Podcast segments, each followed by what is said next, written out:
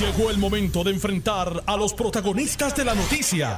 Esto es el podcast de En Caliente con Carmen Joven. Está bajo fuego la gobernadora desde el, desde el mensaje eh, por varios asuntos. Bajo fuego por porque se describió el mensaje como un mitin político bien montado, pero pagado con fondos públicos. Eh, eso pues fue poco más o menos lo que dijeron todos los, todos los partidos de la, de la oposición. Y, luego el código electoral, pues pensaban, le habían hecho un llamado a la gobernadora que por, por la falta de, consenso, pues que no lo, que no lo, que no lo firmara. Este, pero aparentemente sí, sí lo, lo, aparentemente no, lo firmó y los populares dicen que la, la, intención es robarse las, eh, las elecciones. Y además de robarse las elecciones, dicen que tienen conflictos graves con ese código electoral, con el tema del, del voto ausente, con el tema del voto adelantado. Ahora tenemos a Dávila. Buenos días, Jorge. Un placer saludarte y conversar contigo. Buenos días, Carmen, a ti, a todos los radioescuchas Notivo. Decían que desde, decía al público que desde el mensaje, todos los partidos políticos han emitido una opinión y han estado consonos en esa opinión, que el mensaje, más que un mensaje de Estado, fue un mitin político bien montado, pero con fondos públicos. Y por eso hay una querella ante la Comisión Estatal de Elecciones. Bueno, hay varias querellas que han sometido el Partido Popular y todas se han caído. Todas han sido frívolas, eh, sin ningún sustento y han sido derrotadas todas. Así que, una vez más, eh, yo no tengo ningún problema con que el Partido Popular radique una querella. Estoy seguro que tal y cual todas las demás han sido desestimadas, esta también será. Pero, en este caso, la crítica no era exclusivamente del Partido Popular, en todos los partidos políticos que fueron entrevistados entendieron que era un, un meeting, un meeting político desde Bellas Artes y que afuera, como evidencia, estaban los afiches y verdad los billboards de la campaña de la gobernadora que dio inicio ese día. Fue como, según lo entendieron los líderes de los partidos de la oposición, como, como un comienzo de campaña. Bueno, la gobernadora tiene derecho a hacer campaña igual que todos los demás candidatos, pero son dos, dos eventos totalmente separados, Carmen. O sea, la gobernadora cumplió con su mandato de ley, de constitución, de hecho, de la constitución, de dar su mensaje de Estado eh, y el mensaje de presupuesto lo dio conjunto, como lo han hecho muchos gobernadores anteriormente. Eh, y ciertamente, eh, cuando habla del presupuesto, habla de todas las medidas que están incluidas ahí, entre ellos aumento, haciendo justicia de empleados público, el que quiera considerar eso como un mitin político, pues tiene su, derecho, pero la gobernadora lo que está haciendo es lo que ha hecho desde el principio, eh, atender las necesidades de los servidores públicos, atender las necesidades del pueblo puertorriqueño y que asigne fondos eh, a, servidores públicos eh, que están mal pagos y que lo sabe todo Puerto Rico, que dé ayuda a los, a los comerciantes, que proponga que Puerto Rico se convierta otra vez eh, en un destino donde las farmacéuticas puedan llevar a cabo todos esos proyectos, eh, ¿verdad? Que puedan... Eh, Pero esa es la iniciativa que viene de, desde Washington, desde Peter Navarro y la comisionada. Bueno, la gobernadora reconoció el esfuerzo que está haciendo la comisionada. Sí, porque la otra crítica, Jorge, es que se estaba abrogando cosas de Ricky, proyectos de Ricky, y hasta Beatriz lo posteó en las redes sociales, y proyectos de, de de la comisionada, que, eso no tiene nada malo, están todos en un mismo partido, pero bueno, que no eran nuevos. Es el, programa, de gobierno del Partido Progresista. Eh, aquellos eh, proyectos estaban incluidos en el programa de gobierno del Partido Progresista y que no pudieron ser completados para el mandato de Ricardo Rosselló. La gobernadora está cumpliendo con el mandato eh, de cumplir con su programa de gobierno, que fue el que el pueblo avaló en las pasadas elecciones.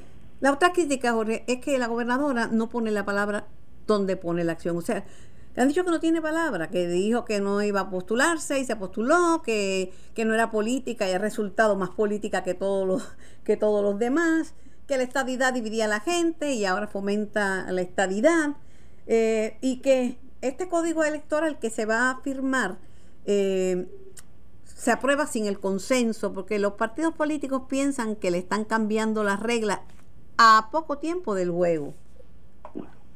Pues mira, eh, Carmen, déjame primero contestar los primeros, eh, los primeros argumentos que, que esboza. Eh, cuando la gobernadora dijo que no pensaba aspirar, ella ciertamente no pensaba aspirar.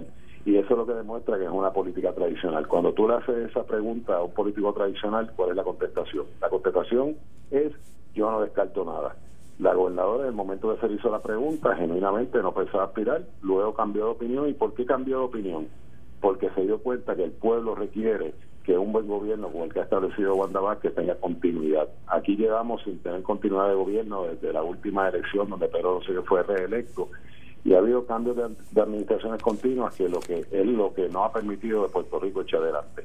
Ella lo entendió y dio un paso al frente y tiene pleno derecho a aspirar Carmen. En cuanto a, a, no ser política, no es la política tradicional, yo creo que lo ha demostrado eh, y esa es una de las ventajas ¿verdad? que tiene Wanda Vázquez camino a la próxima elección, porque el pueblo exige un gobernante que más que debe ser un partido político se deba a su pueblo, y eso es lo que ha demostrado Wanda Vázquez. En cuanto al código electoral... En cuanto a que la estadidad no era su prioridad porque era un tema que polarizaba y dividía a la gente. Yo, creo que en el contexto que ya lo expresó en ese momento, Carmen, era un momento, veníamos de las demostraciones, eh, ¿verdad?, para sacar del gobierno a un gobernador electo por primera vez en Puerto Rico. Había mucha incertidumbre, mucho desasosiego el pueblo y ella no quiso abonar ese desasosiego. En ese momento su responsabilidad de devolverle la paz y la tranquilidad al pueblo puertorriqueño. En ese contexto fue que hizo las expresiones. No es que no fuera importante para Puerto Rico, es que en ese momento había otras prioridades que atender. Así que en ese contexto fue que ella lo planteó, la gobernadora es estadista, la gobernadora PNP y la gobernadora va a hacer campaña por el plebiscito para que de una vez y para todas se resuelva el problema de estatus en Puerto Rico.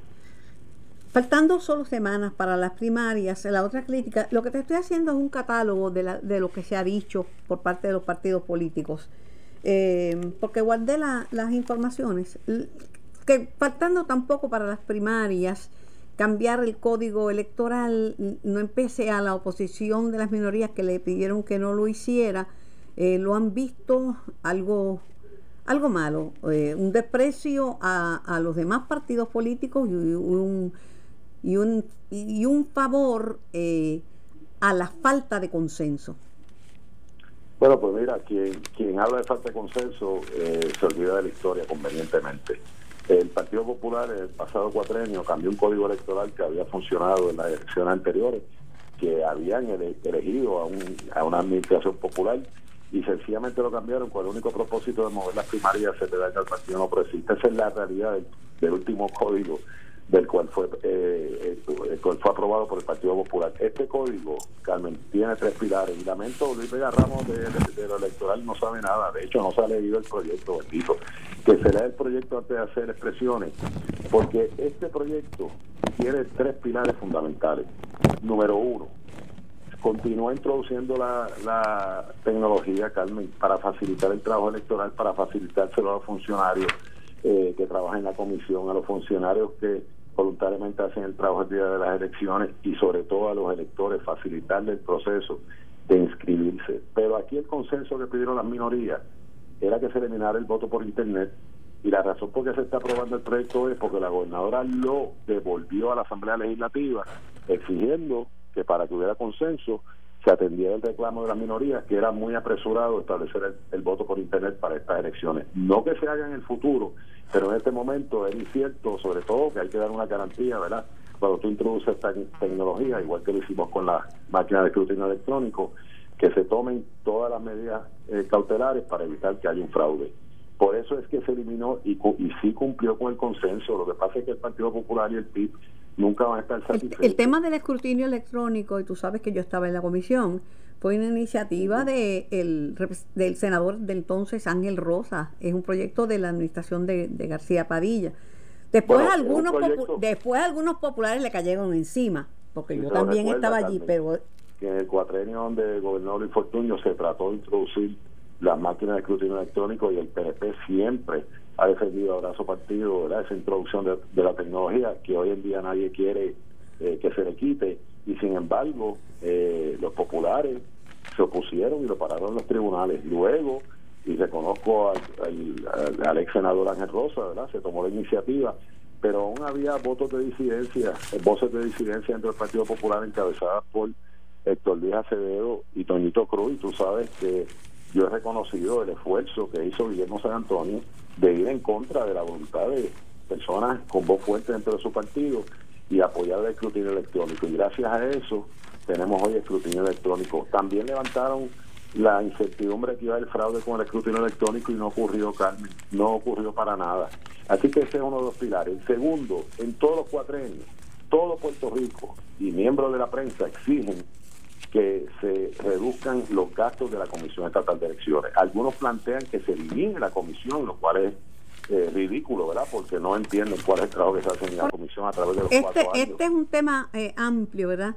Y tengo ya a Lorna Soto que tiene un brote de COVID porque el gobierno, sobre todo, después que iba a hacer las pruebas obligatorias, cambió y dijeron, no, no, no, no pueden ser obligatorias, las vamos a hacer voluntarias y la gente voluntariamente no se hace la prueba y mira, ha habido brotes en Ciales, brotes en Canóvana y ahora en San Germán.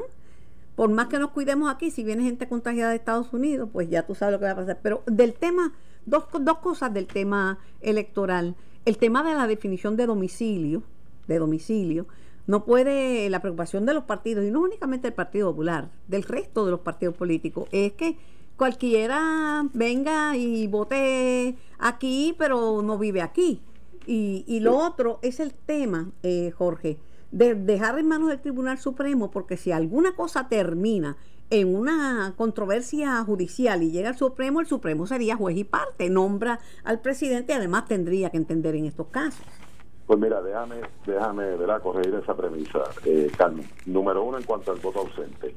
Esto lo que hace es garantizarle el voto constitucional, el voto que por derecho constitucional tienen los electores. Aquí no se está añadiendo, distinto a lo que hicieron los populares, que ¿verdad? llevaron un caso al, tribunal para que se añadieran 300 mil personas, se inscribieran automáticamente, personas que ellos en ese momento no, no les preocupó dónde residían Inclusive había personas ya fallecidas.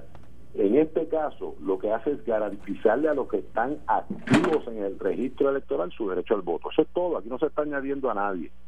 Y en cuanto al nombramiento del presidente, el llegar al Supremo, Carmen, es una tercera opción. La primera opción sigue siendo la misma que siempre ha sido, es por consenso de los comisionados. La segunda opción va a la Asamblea Legislativa los populares, para empujar el nombramiento de Laisa García, una exfuncionaria del Partido Popular dentro de la comisión, como presidenta de la comisión, lo enmendaron para que por simple mayoría ese mecanismo eh, ¿verdad? Eh, fuera activado y se confirmara. Aquí este proyecto lo aumenta a dos terceras partes. Que resultó muy buena presidenta de la Comisión Estatal de Elecciones, Lisa García. Yo la vi trabajando y impulsó el escrutinio electrónico y trató de que lo, resultara. y que lo, resultaron y trataba de buscar tu opinión y la de Guillermo.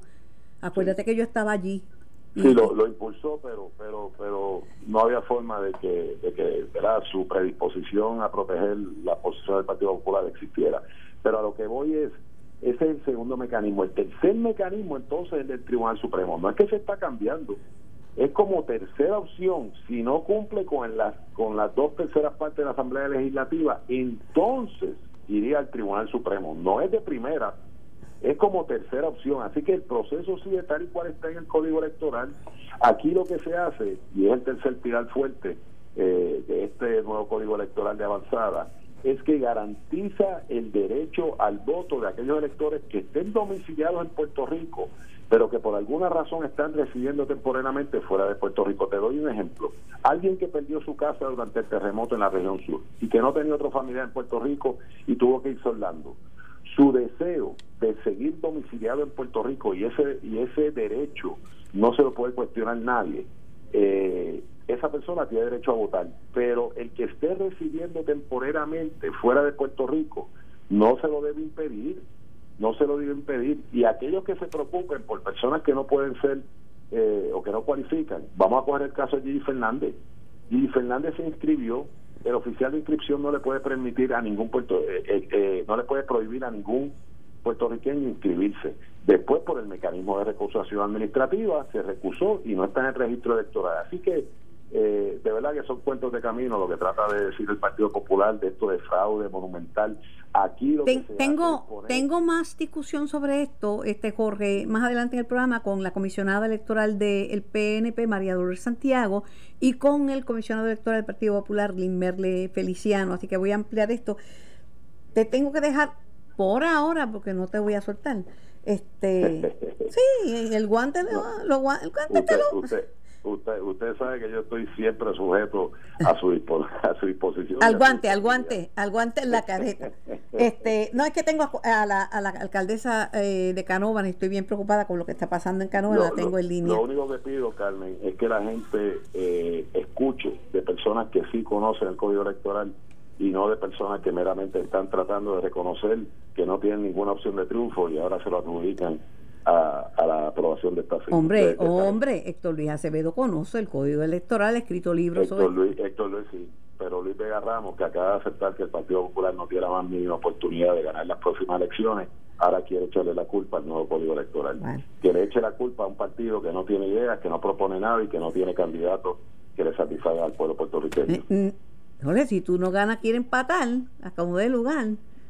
Bueno, yo, yo te garantizo a ti eh, que tenemos una, una gran gobernadora que no hay razón para cambiarlo y que va a prevalecer. Nada más faltaba que el nada más faltaba que el director de campaña no dijera, mire, ya te he pegado demasiados bellones. Igual, déjame pegarle bellones a otro porque ya ya ya te pegué demasiado, son muchos uno detrás de otro. Ya basta. Un abrazo, Jorge, gracias por tu por tu tiempo y tu sentido del humor. Era el ingeniero Jorge Dávila, tiene muy buen sentido del humor. Y aguanta, aguanta fuego. Eso es bueno. Tengo a Lorna Soto, alcaldesa de Canubana. Buenos días, Lorna. Saludos a ti, Carmen, y saludos al pueblo de Puerto Rico. Es que es difícil no eh, tener a Jorge Dávila y no se me quitaban las ganas de ponerle el guante en la cara porque es que él contesta. Este, pero, pero estoy bien preocupada por lo que ha pasado en Canóbanas. Mientras tú estás tratando de tener un sistema de rastreo, de hacer el máximo, mientras la ciudadanía está tratando el problema serio, son los viajeros que vienen. El virus viaja o por el mar o por el aire. Pues vienen por un crucero o una embarcación que trata de meterse aquí legal o ilegalmente, o vienen por el aeropuerto. Y el problema es que estas personas, no burlaron las reglas del gobierno de Puerto Rico. Es que las reglas de Puerto del gobierno las cambiaron General Reyes las quería hacer las pruebas obligatorias, pero ahora es si el pasajero quiere. Y si el pasajero se siente bien, dice, no, no me la voy a hacer, no, no lo pueden obligar porque ahora son si el pasajero quiere. Y me preocupa tu esfuerzo, me preocupa el de San Germán y el clase de brote que hay en Ciales por lo mismo, ¿no? Claro que sí, Carmen. Mira, nosotros, en el caso ¿verdad? que se ha planteado esta semana, quiero, quiero, dejar claro que Canonas ha realizado 1.791 pruebas realizadas, ¿ok? Sí, sí, pero estas tú, tú, no las puedes realizar en el aeropuerto, tú las realizas en el municipio. Bueno, en mi municipio. pero el, que viene con el caso de Canóbanas es de alguien que viene contagiado. Y no, no es uno nada más, Carmen. En este caso se llamó la atención porque fueron cinco o siete personas dentro del mismo caso que vino de Boston.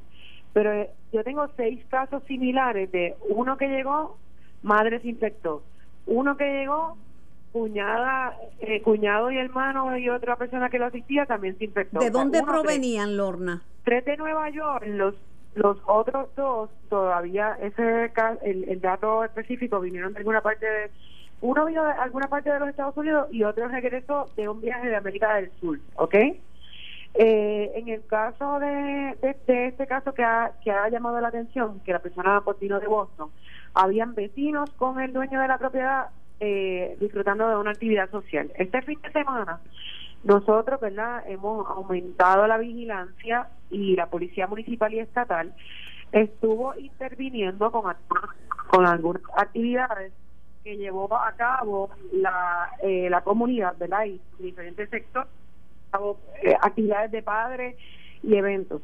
Y con algunos casos específicos que, que la policía estaba, estaba dando ronda y con otros que la misma comunidad pues estaba llamando que se habían salido de, ¿verdad? de lo que es una actividad social común, estuvimos interviniendo de manera de hablar con las personas, ¿verdad? Y amonizarlas de forma verbal. La situación particular hoy se va a discutir con el secretario porque cabe señalar que San Isidro, que es el foco ahora de las noticias y, de, y del brote ¿verdad? Que, que, ha, que ha estado ocurriendo, yo tengo 24 casos positivos de 125 probables, ¿me entiendes? Eh, ese caso particular, allá, allá han habido 31 casos positivos porque la población tiene más población que 18 municipios, allí viven 20 mil personas, ¿ok?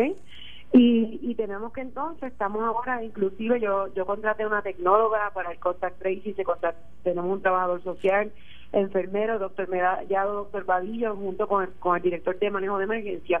Y en el día de mañana estamos entrevistando a una epidemióloga para contratarlo. Tenemos una persona de safety y environmental que también nos está ayudando a orientar las iglesias que están abiertas, los comercios que están abiertos, etcétera, etcétera, etcétera, los gimnasios, demás, para preparar planes. Y eso es lo importante porque el problema... pero, el problema que tenemos es las personas que llegan a través del aeropuerto.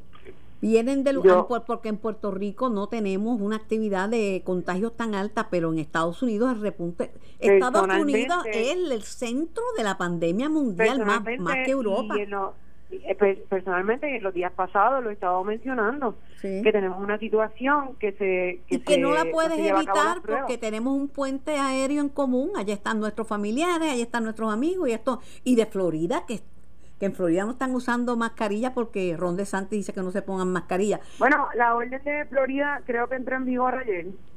Eh, para que se comiencen a utilizar, pero nosotros pero el mismo el mismo gobernador el mismo gobernador de Santi no se la pone y no y dijo que no creía en eso. Tú sabes que son malos ejemplos, pero mi preocupación es el aeropuerto. Yo no sé quién fue en el aeropuerto que dijo que no las hicieran porque Reyes estaba preparado, el general Reyes. De momento me llama y dice, Carmen, no las puedo hacer me dicen que tiene que ser voluntario. La temperatura, mira, esta, eh, esta enfermedad es tan rara que el 80% no tiene síntomas, aún estando contagiado y pudiendo contagiar a otras personas.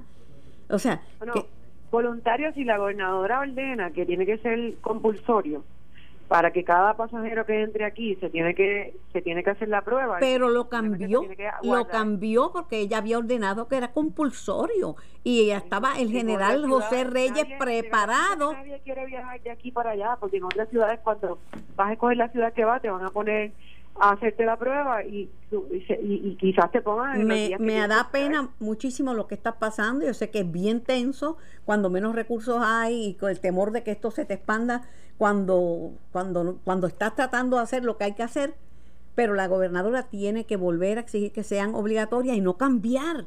Que si primero decían que era Aerostar, después decían que era JetBlue, yo no sé quién fue, pero alguien dijo que no se iban a hacer.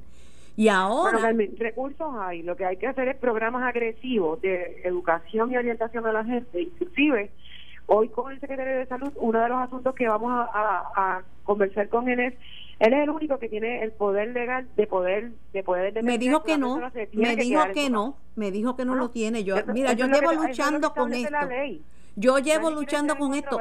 no puede me dijo que no podía obligar a la gente de allá que él iba a tratar a ver si antes de salir de los de Boston o de Nueva York de donde salgan se le hacen la prueba ya bueno no puede obligar a los de allá pero a los que aquí sí podemos mantenerlos en su casa, porque tienen que tienen que tener responsabilidad social. ¿Y qué hacemos con sabes que eres un caso positivo, claro, que quedar en tu casa. Pero el que entra contagiado va a estar contagiando al al taxista, al del pues aeropuerto. se tiene, se tiene que determinar dónde los dejan mientras pasa el proceso de los 14 días. O sea, ¿tú no crees que deben ser entonces obligatorias las pruebas en el aeropuerto? Bueno, yo no lo creo, yo lo he dicho, pues que deben hacerle las pruebas a los que están entrando porque el problema es que seis casos particulares.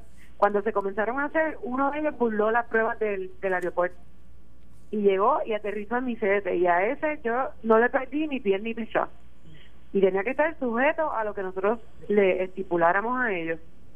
Hasta que entonces le dimos de alta pero no ha sido fácil ¿sabes? Trabajar no no es fácil no, es fácil, pero si dicen mira la orden ejecutiva de quedarse en la casa es voluntaria la gente se tira a la calle no se puede dejar esto voluntario mira tengo que hacer la pausa, no te me vayas de línea, Lorna. Tengo que hacer la pausa, yo regreso después de la pausa. Estás escuchando el podcast de En Caliente con Carmen Jovet de Noti1630. Bocho escribió una columna interesantísima en el periódico El Nuevo Día, hablando de la reapertura del turismo y la seguridad en el aeropuerto, la barrera biológica que hay que poner, ¿verdad? Eh, yo, saludos John, un placer conversar contigo. Bueno, saludos a ti, Carmen, y siempre, siempre un placer y un honor eh, hablar contigo. Mira, John, yo me sentí tan aliviada porque a mí me duele la garganta diciendo que tenemos que hacer las pruebas obligatorias. John, ese era el plan. Te juro que yo conversé detenidamente con el general José Reyes, que es una persona bien seria, cuando lo tenía todo listo. La Guardia Nacional para comenzar a hacer las pruebas misteriosamente dijeron que no, que alguien se había opuesto porque eso era invasivo. Yo no sé si fue la gente de Aerostar, no se comentó que había sido la aerolínea JetBlue, yo no sé. Pero entonces vino la virazón del gobierno. John, este virus es viajero, o viene por mar o viene por aire. Lo, pero la gente, si tú le dices que es voluntaria, no se la hace, porque el 80% de las personas no tienen síntomas. Y ahora tú ves el problema, John, no, me molesta decir que tenía razón, pero tenía razón. Ahora los, los clusters, los conglomerados están por gente que ha venido a visitar su familia. Entonces hace una señora se contagió gente, murió, contagió la familia y se contagió la gente en el, en el velorio. Y ahora los Nasoto tiene el mismo problema, San Germán tiene el mismo problema. John, esto es una cosa terrible. Ayúdanos.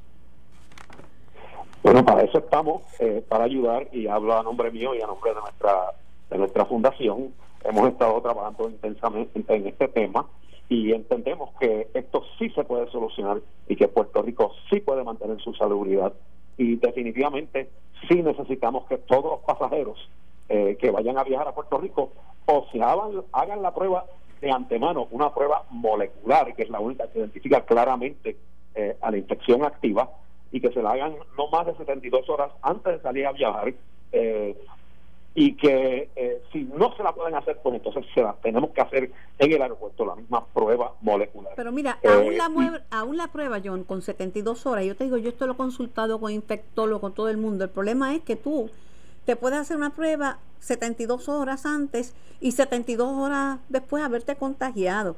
No hay ningún problema. Esto es una. En el aeropuerto tienen para que una hora te den los resultados. Le hacen la prueba rápida y si da positivo, le hacen la molecular ahí enseguida. Pero la gente no puede ser, si, la, si el toque de queda hubiese sido voluntario, la gente se hubiera ido para la calle. Algunos nos hubiéramos quedado, los que somos así, lo, lo han orden, pero otros hubieran ido a la calle. No puede dejarse eso en la discreción del pasajero. Sí, bueno, eh, definitivamente eh, lo perfecto eh, sería que todo el mundo se haga la prueba en el momento de llegar al aeropuerto. Eh, a veces lo perfecto es enemigo de lo bueno, en el sentido de que con el volumen de pasajeros que nosotros estamos estaremos trayendo, eh, sería difícil que, que, eso sucediera de una forma efectiva. Y entonces, ante eso, pues si se hace la prueba con el tiempo mínimo de antelación, las posibilidades se reducen dramáticamente. Eh, y esa es la pura esa es la pura realidad Carmen pero estoy de acuerdo contigo. Idealmente todo el mundo pero hay que averiguar qué fue lo que pasó quién fue que levantó la voz. Y cuando ya Reyes estaba el general Reyes perdón preparado con todo su equipo su gente le dijeron no no lo vamos a hacer quién fue que metió la cuchara qué interés particular que es que si eso molesta a los pasajeros mira más si, si el avión en un avión que está encerrado el que no está contagiado puede contagiarse y las aerolíneas son las que menos proactivas han sido tomando medidas de seguridad. Porque es que no pueden, el avión tiene limitaciones, que los asientos están pegados uno para otro y que el, aire no circula, el aire está ahí por el tiempo que dura el viaje. El avión es un caldo de cultivo para el contagio. Sí, bueno, eh, Carmen, eh, definitivamente hay toda una serie de riesgos eh, y nosotros lo que buscamos es minimizarlos y entendemos que es perfectamente práctico de que las personas eh, se hagan la prueba. Si son 72 o son 48 horas, esas son cosas que los infectólogos discuten. Pero las probabilidades de que si uno una persona se hace la prueba dos días antes, las probabilidades de que después eh, vayan a resultar eh, con el virus van a ser mucho, mucho menores. ¿verdad? pero lo, lo, la pura realidad es que se necesita que todo el mundo que venga a Puerto Rico se haga la prueba. Eso es esencial. ¿verdad? Igual para mejorar la eficiencia de la operación, porque Carmen, tú no te puedes imaginar la aglomeración que se formaría en el aeropuerto si no hay un proceso eficiente. Podrían la gente estar ahí 4, 6, 8, 10 horas, el aeropuerto explotaría. Así que tiene que diseñar con un concepto de eficiencia, ¿verdad? Y para eso, pues también eh, sería eh, ideal y necesario de que las personas también tengan que llenar de antes de viajar un formulario electrónico con toda la información que necesiten. El, el problema adicional que tenemos, y lo digo con pena, esto no es para, esto te lo digo John en ánimo del diálogo y de la conversación, el Departamento de Salud ha demostrado ineptitud. Imagínate, el, una cuarentena, un quedarse en la casa es solamente una herramienta y se supone que no sean muy largas porque las cuarentenas tienen también efectos negativos en el sistema inmunológico. La cuarentena tiene que venir acompañada por pruebas, pruebas, pero pruebas moleculares que dan resultados más certeros y con un sistema de rastreo. Salud no tiene el sistema de rastreo y las pruebas aquí no se han hecho la cantidad de pruebas. Se han hecho pruebas rápidas que te dan falsos negativos y falsos positivos. Salud, salud mezcló las pruebas y después ahora mismo no sabemos. Mira, yo le pregunté al secretario, ¿cuántas personas se han recuperado? No tengo la estadística. No tienen estadísticas. Lo han mezclado todo. Lo que tienen es un berenjenal. Carmen, eh, la realidad es que cuando comenzaron a hacer las pruebas en el aeropuerto, no habían disponibles en esos momentos alternativas que no fueran las pruebas inmunológicas, que son las de sangre, que no son las la, la apropiadas. Eh, y actualmente ya hay inclusive pruebas rápidas eh, moleculares, hay pruebas tradicionales moleculares, hay pruebas rápidas. la combinación de esas, hoy que no las habían hace dos o tres meses, hoy hay posibilidades Tú tienes toda la razón, Johnny, pero lo que pasa es lo siguiente, que no podemos permitir que gente que no sean salubristas que metan la cuchara por interés económico, porque al fin y al cabo queremos turismo, pero queremos turismo que no nos cueste, porque si aquí hay un repunte, que no debe haberlo, porque las islas es donde mejor se comporta el COVID. Pero claro, son islas soberanas que pueden poner sus condiciones. Aquí lamentablemente pues no podemos. Pero si hay un repunte, tendríamos que volver a, guardar la gente. Ahí sí que sería una paralización de la economía, pero grave, grave. Sí, nosotros tenemos que proteger contra eso y lo podemos hacer exitosamente. Se hace con las pruebas, se hace con el formulario, se hace con procedimientos eficientes, se hace con unos manejos de, de la cuarentena. By the way, es dramática la reducción. Si nosotros requerimos que se hagan las pruebas de antemano y entonces permitimos, en el caso de que no se pueda, hacerlas en el aeropuerto, la reducción en la cantidad de personas con COVID que llegaría de, de de salida a la isla sería dramática porque todas esas personas que se hagan la prueba de antemano y que salen positivas no van a salir en el viaje para Puerto Rico. ¿Me explico? Así que hasta hay una ventaja en eso. Pero definitivamente si se diseña esto bien y se implementa correctamente, nosotros podemos proteger nuestro destino y nuestra condición de salubridad, como yo hablé en columna. si, la persona se, se monta en el avión y tenía una prueba y estaba sintomática y de momento estaba ya al final, que es cuando empiezan a poner los síntomas, no hay ninguna certeza de que no contagie a los que vengan en el avión. Eh, disminuye, es mejor que nada, eso, eso, eso te la concedo, te lo doy, mejor que lo que estamos haciendo ahora. Pero hay que tener mucho cuidado porque cualquier, mira, los que han venido, han venido de lugares donde la cosa es grave, de Boston, de Nueva York, que es el centro de la pandemia de Florida, donde el propio eh, gobernador de Santos le dice que no, no es bueno el uso de la mascarilla, él no se la pone ni para los guardias. Sí. Ah, no. Sí, esto, son muchas cosas, esto son muchas cosas que, son penosas, pero si nosotros implementamos esta barrera biológica bien diseñada, vamos a reducir dramáticamente, dramáticamente la posibilidad de que entren a nuestra isla y podemos preservar nuestra condición de salubridad que hemos logrado a duras penas, como yo hablé en mi columna. Lo podemos hacer y lo, podemos lograr. Estamos trabajando para que se haga y se haga pronto. La apertura es para el 15 de julio. Se pueden hacer los cambios, se pueden hacer los ajustes.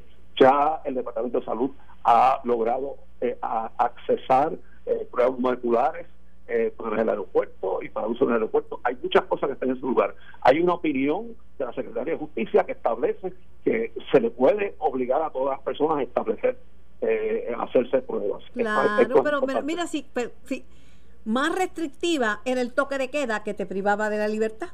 Y por la orden ejecutiva, eso no necesitaban ni la, ni la opinión de la secretaria Jones. Mira, la orden ejecutiva de la gobernadora, que alguna gente decía, no, pero eso viola derechos civiles, es una orden ejecutiva. Y la gente se quería, tenía que darle la casa, y al que cogían afuera lo podían multar. La, la, facultad la tenía. Aquí alguien metió la mano, yo, yo no sé quién fue. Y, porque la, la, facultad la tiene, la, en, porque la tiene en momentos de una alerta nacional, en momentos de una, de una pandemia, en momentos de una crisis, el gobernante tiene, aunque sea en un país como Puerto Rico que no tiene poderes. Algo pasó. Bueno, vamos a ver qué pasa, porque eh, todos los días aparece lo que le llaman un clúster, que es un conglomerado de contagiados. Y vienen, y el que no tiene conciencia de esto, John, hay que obligarlo, porque no la va, voluntariamente no va a cobrar la conciencia, porque han venido y han celebrado party, John. Vinieron y celebraron el cumpleaños, en el cumpleaños se contagió toda la familia, 13 miembros, y se, unos cuantos, como siete para el hospital, y ella se murió, y en el velorio se llenó aquello, y se contagiaron otros más. ¿Qué nivel de conciencia de que estamos en una pandemia es ese, John? Siempre hay un sector de nuestra sociedad que, cumple. Yo diría que en general en Puerto Rico son muchos más los que cumplimos que los que no, pero siempre hay que preocuparse por los que no cumplen. Pero regresando al, al, asunto, yo creo que hay una prioridad urgente en este momento y es que se cambie la política, política pública para, en lugar de decir que todo el mundo que venga a Puerto Rico se tenga que cuarentenar, que todo el mundo de Puerto Rico se tenga que hacer la prueba. Y eso es clave, eso es clave y que tengan que llenar ese formulario electrónico con toda la información para que sea eficiente y para que se pueda manejar con efectividad, ¿verdad? Implementar eso en nuestro aeropuerto ya es posible. Nuestra fundación está trabajando con muchos otros para que eso se implemente de una forma eficiente. Tiene que ser eficiente, tiene que ser segura y es esencial para el la, futura, la futura salud de Puerto Rico. Y quiero mencionar que si nosotros logramos esto, y lo tenemos que lograr, nuestro destino se convierte en un destino que apela a muchas, muchas, muchas personas que no van a querer ir, como he mencionado, ni a, ni a México, ni a la República Dominicana, ni que van a querer hacer, eh, cruzar el Chauto por ocho horas a Europa, eh, ni que van a tampoco querer ir a, Florida del Sur con toda la epidemia que está allí y muchos otros lugares. Puerto Rico tiene la oportunidad de, tener un destino, tener un destino salubre y de protegernos en el aeropuerto y en los aeropuertos y los puertos con esa barrera biológica. Gracias John, un abrazo, gracias por tu tiempo, gracias por tus preocupaciones genuinas en pro de la ciudadanía. Este, yo lo dije, lamento que el tiempo me haya dado la razón. Yo quería estar equivocada, lamento que el tiempo me dé la razón. Un abrazo y gracias por tu columna y gracias por tu interés y gracias por tu iniciativa eh, proactiva. Ah, y gracias, gracias a ti, Carmen, por respaldar esta importante iniciativa. Te digo que antes de que salga columna ya a mí me dolía la garganta todos los días viniendo con lo mismo, recordándole a ella, recordándole la importancia, el virus. Mira, ahora empiezan las visitas a Culebra. Y si no hacen pruebas, y si es al wipipío, Culebra que no tiene un solo contagio, va a entrar alguien contagiado porque se siente bien. No entendemos que el COVID en el 80% es asintomático y presintomáticos. A veces están bien malitos y no tienen síntomas. No tienen síntomas, no les va a pasar nada a esas personas, pero posiblemente tienen pues la capacidad de contagiar montones de los que se encuentran en su camino. Así funciona el COVID. Pues gracias, John. Cuenta conmigo, eh, me comunico un poco más tarde eh, contigo para Estamos siempre, siempre a tu disposición. Lo propio, lo y gracias por invitarme. Siempre las órdenes, John. Esto fue el podcast de En Caliente con Carmen Jovet de Noti1630. Dale play a tu podcast favorito a través de Apple Podcasts, Spotify, Google Podcasts, Stitcher y notiuno.com.